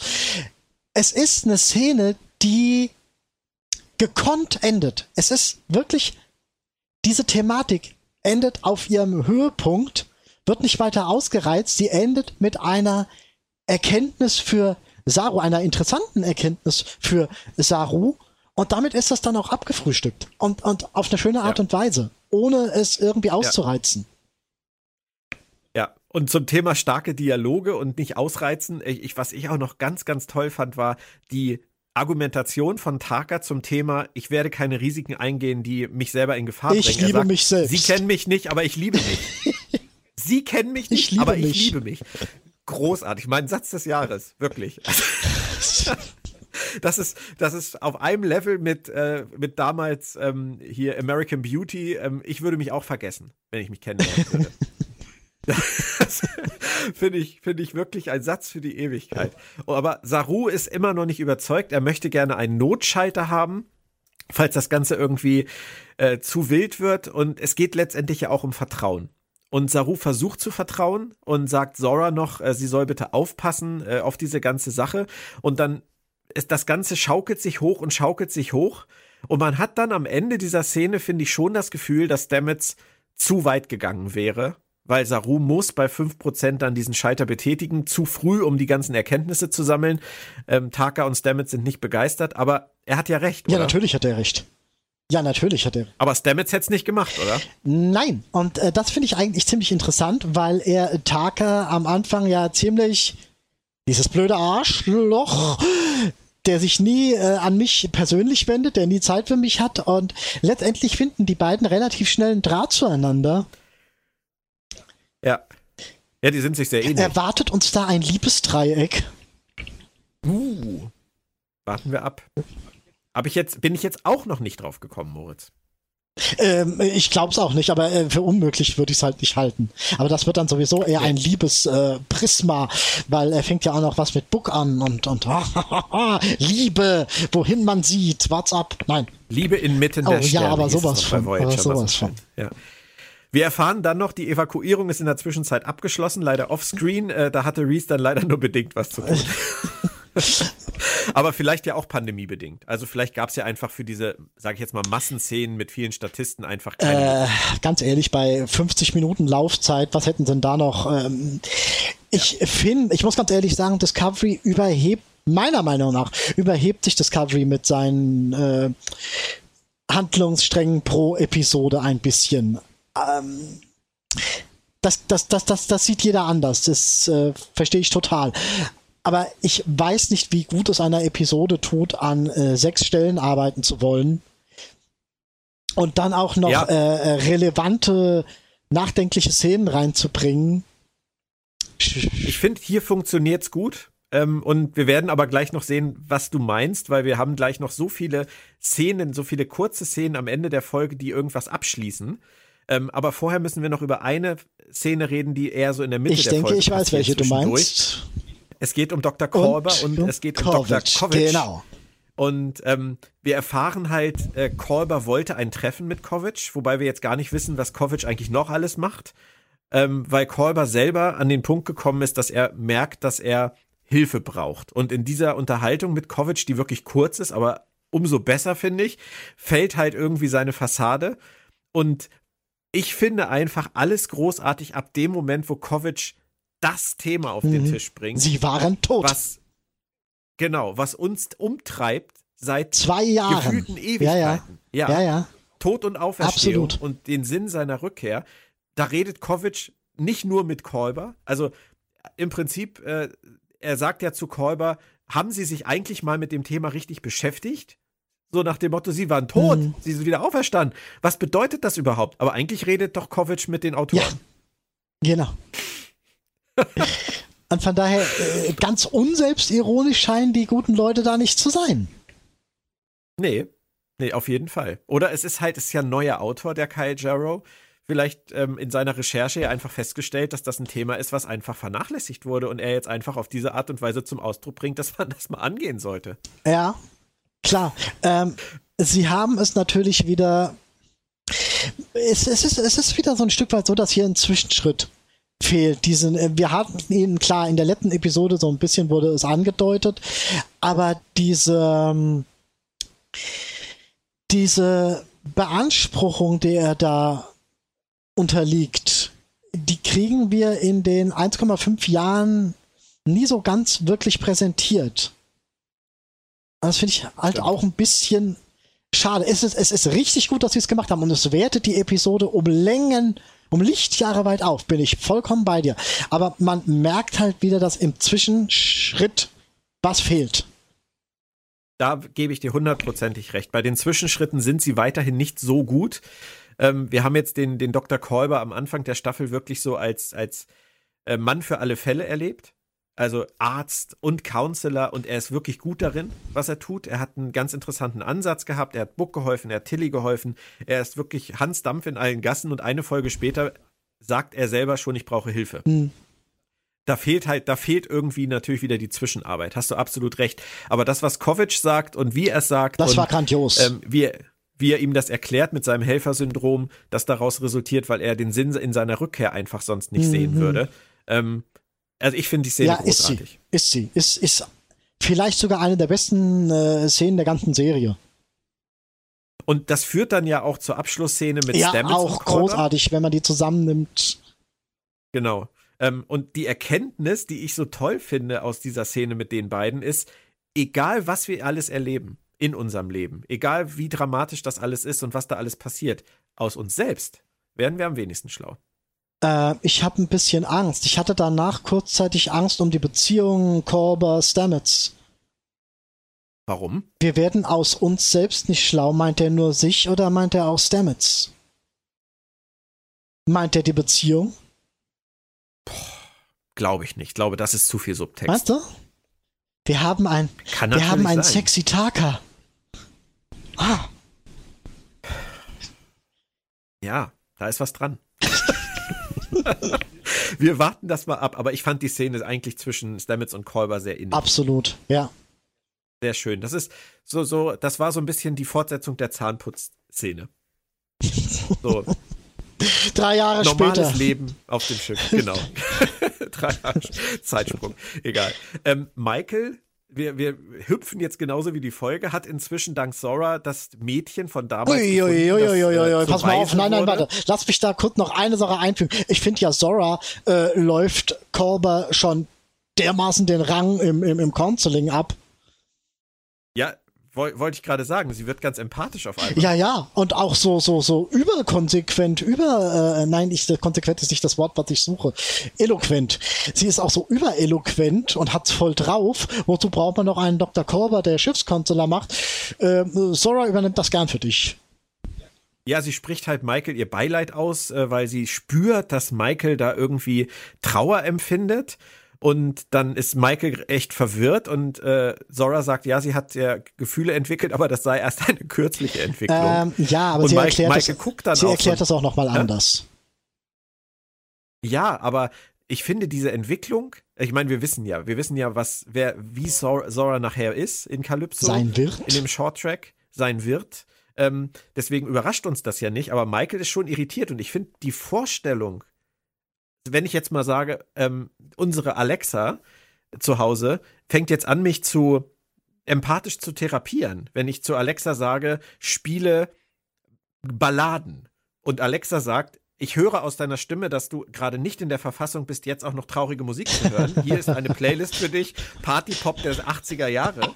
Ähm, das ist jetzt die, das ist die harmlose Variante. Aber das geht ja auch noch anders. Und wenn dann, wenn eine KI anfängt, in unser Leben einzugreifen, weil diese KI auf Basis dessen, was sie aufgrund ihrer Programmierung gelernt hat, uns bewertet. Ich glaube, dann machen, dann, dann kommen wir in eine ganz gefährliche Spirale.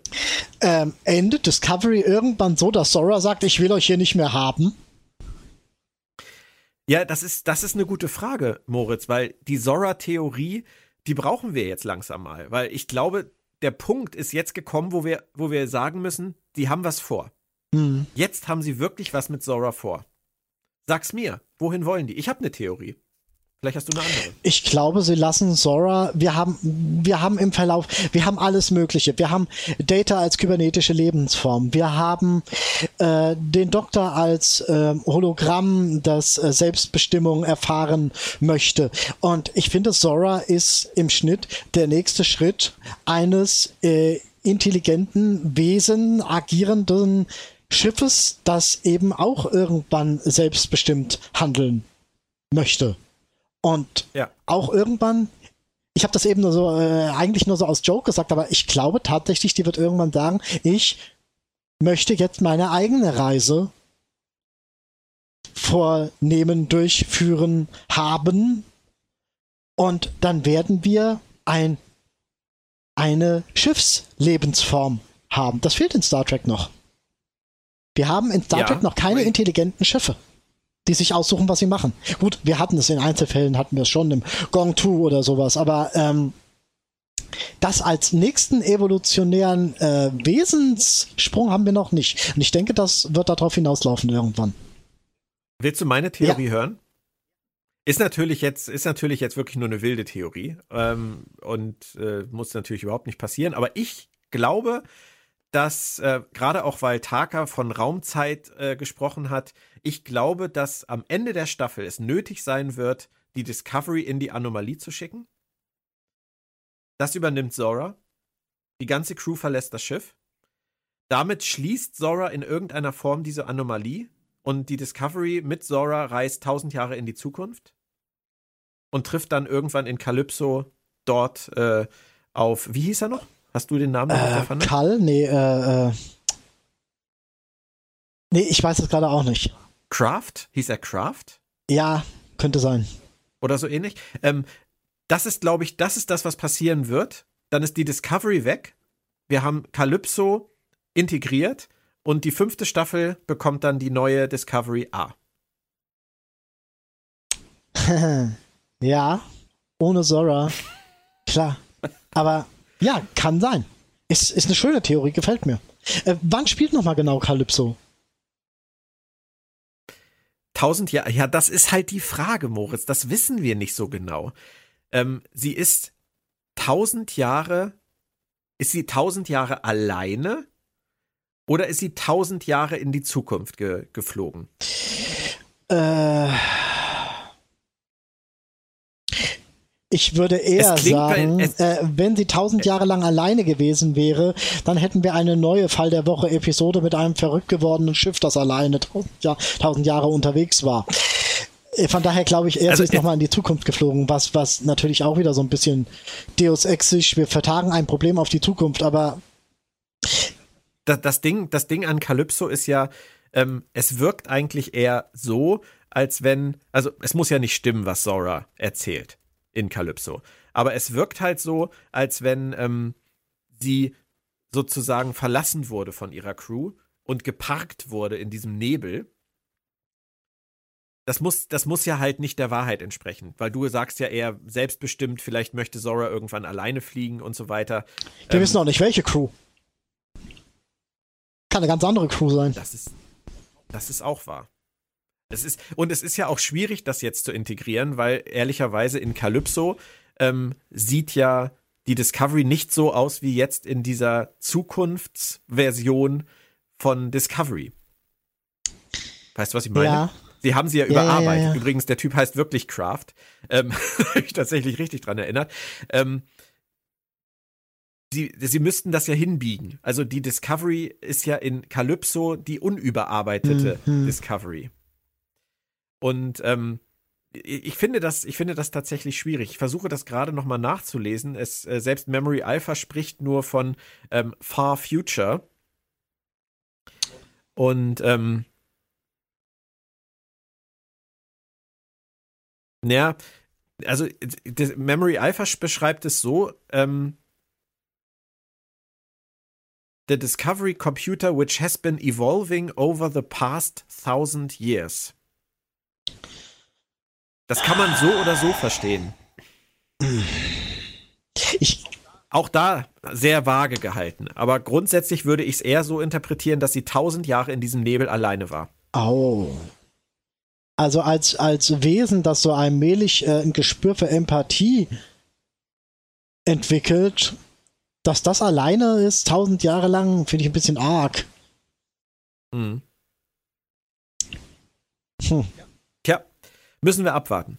Wo, wo sie letztendlich wirklich damit hinwollen, aber ich fände die Theorie, dass sie so irgendwie dann Calypso doch noch mit einbeziehen, fände ich eigentlich gar nicht so schlecht.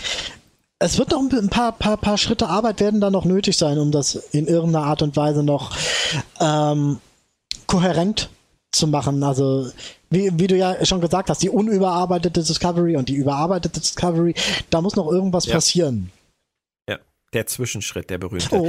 Es kommt dann noch zum Treffen von Michael mit der, mit der jungen mhm. Frau. die ihren Vater damals verloren hat. Ich finde diesen Brauch mit diesem virtuellen Lebensbaum, finde ich wirklich hübsch. Es ist aber letztendlich nur eine nette kleine Anekdote, Ja, ja, oder? klar. Und deswegen gehört dann auch die letzte Szene ähm, Buck und Taka. Also das hat mich dann doch sehr überrascht. Oh, Taka, nein. Also, dass die beiden jetzt da den Abschluss kriegen, ähm, das fand ich überraschend, weil ich eigentlich, ich habe die ganze Zeit eigentlich eher gedacht, Taka ist der, der One-Episode-Hit, Nee, nee, nee. Ich glaube, der bleibt da. aber ist er nicht. ich, Ja, ja, der bleibt. Und, ähm, und Taka sagt uns ja noch was über die Anomalie, nämlich dass das Energieniveau, was nötig sein ja, muss. gut, da gehen sie wieder Anomalie, superlativ zur Sache. Also mit dem super Genau, eine unfassbare Macht. Und ich habe ich hab so gedacht, es klang äh, für mich so ein bisschen nach einem Todesstern. Ja, ja, es war Hyperstern, Todesstern. Äh, das, die sind entfernte Brüder. Also passt schon. Ja. Und er packt dann letztendlich ja Buck so ein bisschen bei seiner Wut, Mm. um ihn vielleicht auch auf seine Seite zu ziehen. Und äh, dann sehen wir am Ende etwas, was mich komplett verwirrt hat. Und jetzt komme ich zu Benjamin Stöve und meinem Moment gestern am Telefon, weil Taka hat hinten am Hals eine Wunde. Aha. die so, so vernäht aussieht. Also so als wäre da mal was gewesen hinten an seinem, an seinem Hals ähm, und war, ist halt jetzt verheilt. So. Und ähm, da fasst er sich so rüber und spricht dabei halt über Wut und über Wut als Antrieb. Was für mich halt gesagt hat, Taka ist auch wutgetrieben in gewisser Weise. Es muss irgendwas in Takas Vergangenheit geben, was ihn dazu bringt, so zu sein, Ein wie er Trauma natürlich. Ein Trauma natürlich. Natürlich, ein Trauma natürlich. Aber lass uns das kurz. Ich, ich habe in dem Moment nur eine einzige Assoziation gehabt, Moritz. Und die ist vielleicht auch wirklich zu abge, abgespaced. Aber die habe ich halt gestern auch Benjamin erzählt. Nämlich, ich musste an Conspiracy denken. An TNG. An diese Wesen, die sich hinten an den Hals heften, die im Körper diese Parasiten, Remick, den sie, dem sie dann den Kopf wegblasen. Und am Ende von Conspiracy ist es so, dass da irgendwie eine, ein, eine Subraumnachricht Mhm. Vorsicht gesendet vor wird Menschen. Nach, genau. Und ähm, ich musste daran denken. Ich musste daran denken, vielleicht hat Taka irgendwas mit denen erlebt. Vielleicht gehen sie jetzt den ganz krassen Weg zurück zu Conspiracy. Conspiracy. Und ähm, das fand ich super geil. Da bin ich voll drin aufgegangen und Benjamin sagte dann zu mir, nee, der war einfach äh, bei der Smaragdkette, genauso wie die Leute damals in der Folge und hatte da hinten dieses Ding drin. Hm, Nee, ich will, nee, ich will deine Theorie. Aber ich befürchte, Benjamin hat recht. Echt jetzt? Ja, es wäre schade, Das oder? wäre das wär schade. Das wäre so klein, das wäre wieder so, das Brötchen wäre wieder so unglaublich klein. Wäre es, ja. Es, es würde sich mir auch irgendwie nicht erschließen, dass er aufgrund von, äh, von Inhaftierung bei der Smaragdkette wutgetrieben jetzt mit dieser Anomalie arbeitet. Das verste da verstehe ich den Zusammenhang nicht. Ähm, meine Theorie, ich habe das nun mal ja nicht gesehen mit der, mit der, mit der Wunde im, im Dings da, im Hinterkopf, im Hals und sonst wo. Ähm, ich hätte jetzt gesagt, der gute Tarka, ich mag es, ähm, hat man mit dem Sporenantrieb präsentiert und die Sporen wollten ihn nicht haben. Und deswegen ist er stinksauer, aber das wäre ja auch jetzt nicht so alt. Nee, nee, du hast schon recht. Du hast recht. Ich bin absolut auch für deine Theorie. Ich finde die gut. Es wäre auf jeden Fall wieder ein Deep Dive in der, im, im Star Trek-Kanon. Absolut. Gar keine Frage. Moritz, lange, lange Rede, kurzer Sinn. Folge 5, dein Fazit. Ähm, viele trackige Gedanken, viele gut gemachte Anspielungen, viele kleine, nette Szenen, die sowohl humorvoll als auch charakterbildend waren, mit teilweise etwas mh, gefällig konstruierten Haupthandlungsentwicklungen. Wie gesagt, ich komme nicht ganz drüber weg über die Sache mit den Streichelzoo-Gefangenen. Ich komme nicht ganz weg drüber, eine Erkenntnis am Anfang in äh, ähm, keinen 60 Sekunden zu etablieren, die, die ja, wie man so hässlich sagt, der Game Changer schlechthin sind. Aber im Schnitt überwiegen die kleinen Details, die an der Episode Spaß machen. Und das ist ein guter Schritt. Das ist für Discovery ein wirklich sehr guter Schritt. Wenn sie das weitermachen, dann kann man über sowas hinwegsehen. Man weiß es. Man Und von dir. Ja, ja, ich. du hast recht. Sag man weiß es ja seit vier Staffeln, wie die mitunter arbeiten. Ja. Und da kann man auch, so weh es tut und so weh es mir auch immer tun wird, kann man ab einem gewissen Punkt sagen, wir wissen es aber jetzt. Ja, aber ich habe ich hab mir ja vorgenommen, etwas mehr in der Gegenwart zu leben und etwas weniger in der Vergangenheit und der Serie nicht immer die Fehler von vorgestern vorzuhalten. Ja, aber wer die Vergangenheit nicht kennt, ist dazu verdammt, sie zu wiederholen.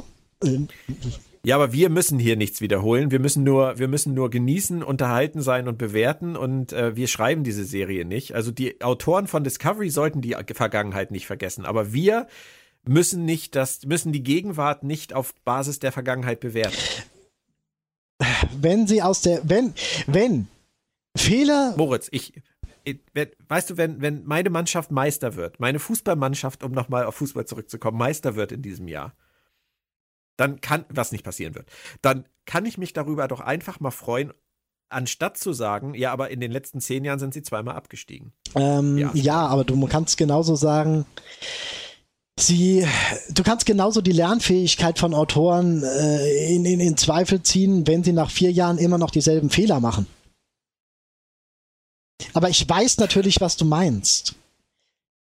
Das, ich wollte dir damit auch nur sagen, dass mich die Sachen weniger stören und ich tatsächlich das erste Mal seit langer Zeit bei Discovery wieder sehr gut durch. Also ich fand die, fand die Folge wirklich, wirklich. Stark. Durch Taka sind wir wirklich an einem Punkt, ähm, wo etwas aufgeworfen wird, etwas Neues von den Autoren geschaffenes aufgeworfen wird, wo man sagen kann, damit werden sie arbeiten. Wir wissen, dass sie damit arbeiten. Wir wissen, dass sie mit Taka was anfangen wollen, was anfangen werden. Und das ist für mich ein Punkt, auf den ich mich sehr freue. Ja, ich auch. Dann würde ich sagen, äh, danke Moritz es hat mir sehr viel Spaß gemacht. Vielen Dank, dass du äh, auch kurzfristig den Herrn Humberg äh, sozusagen ersetzt hast. Und ich freue mich schon darauf, wenn wir ähm, im Januar dann weitermachen. Das ist ein gutes Stichwort noch für alle da draußen. Eine kleine Weihnachtspause muss sein, hier bei Planet Track FM. Ähm, ein bisschen Besinnlichkeit und ein bisschen Urlaub tatsächlich. Das heißt, nächste Woche passiert hier erstmal gar nichts. Wir werden dann ähm, ein bisschen Folgen im Blog besprechen im Januar melden uns dann wieder. Und das bringt mich auch noch zu einem zweiten Punkt, den ich hier ansprechen muss, der mir, mir nicht so gut gefällt, der auch Claudia Kern nicht so gut gefällt, der aber nicht zu ändern ist. Ähm, Claudia Kerns Hund Sherlock ist leider immer noch nicht wirklich übern Berg. Ähm, daher haben wir beschlossen, mit der DS9 Re-Experience auch erst 2022 weiterzumachen. Wir hätten sehr gerne den Dreiteiler zum Auftakt von Staffel 2 zu Ende besprochen dieses Jahr. Da fehlt jetzt noch The Siege die Belagerung. Aber das geht leider nicht. Da geht dann jetzt leider etwas anderes vor. Und ähm, ihr hört uns dann auch mit der DS9 Re-Experience im Januar wieder. Bitten da um Verständnis. Äh, drückt einfach bitte weiter die Daumen für den lieben Sherlock. Und wir machen uns jetzt einfach erstmal alle schöne besinnliche Weihnachtstage. Wir rutschen alle gut ins Jahr 2022 und das wird natürlich viel, viel großartiger als 2020 und 2021 die uns ja so mit dieser Pandemie begleitet haben. Und ich möchte das nicht mit diesem Gag halten, dass, wenn man äh, 2022 auf Englisch ausspricht, dass das 2022 2020 ja, ja, ja, schon klar. Ja, schon. heißt. Nein, 2022 wird großartig und äh, macht euch schöne Tage. Moritz, dir frohe Weihnachten, einen guten Rutsch, euch auch. Bleibt gesund, feiert schön und bis ganz bald. Das gebe ich so weiter. Tschüss. tschüss.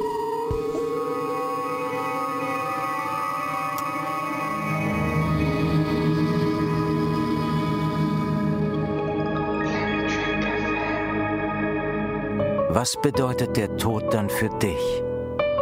Und warum glauben manche Leute, dass er ein ewiger Ort ist? Bedeutet Tod endlos? Paul? Star Trek Discovery, der ewige Ort. Als Doppel-CD und jetzt auch digital. Überall, wo es Hörbücher gibt. Der Verlag in Farbe und Bunt präsentiert Fantastische Welten in Farbe und Bunt